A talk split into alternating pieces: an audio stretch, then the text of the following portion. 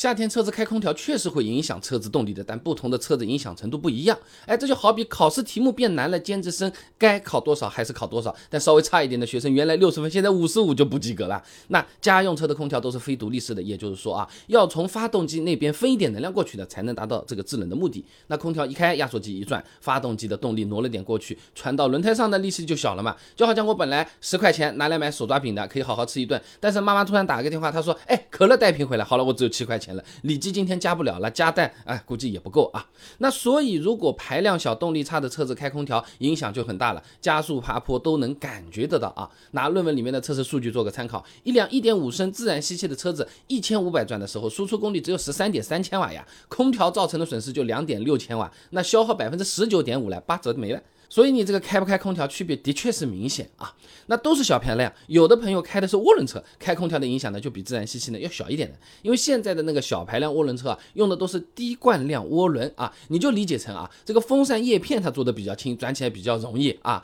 呃，喜欢装电脑的朋友你去看看猫头鹰风扇啊，那转速比较低，涡轮就起作用了，发动机输出也很强劲，你比如说啊，雪佛兰探界者的 1.5T 发动机，一千五百转，七十千瓦输出，扭矩两百二十牛了，那么你空调用掉个三千。瓦四千瓦基本上可以忽略不计啊。那如果我们开的刚好就是小排量自然吸气，平时开空调动力觉得有点肉不爽了怎么办？哎，实际上大部分的车子只要你油门多踩点，动力储备还是够的啦。那空调影响严重的顶多也就是低转区间嘛。你想要什么超车加速啊，把油门稍微深踩一点就行了嘛。你比如说朗逸一点五升自然吸气，发动机工况图你一看啊，一千转的时候功率只有二十八千瓦，扭矩一百十牛，哎，但是三千八百转的时候就有一百五十牛米峰值扭矩，功率一百二十五千瓦左右了。你转速上去了，空调对动力的影响呢就立刻下来了啊。那么除了影响动力，夏天开空调，哎，费钱，油耗高不少，对不对？我我空调是不是开的越冷它就越费钱啊？还是说我这个风量哗哗哗吹的猛，我的钱就哗哗哗的就一张张被撕掉了啊？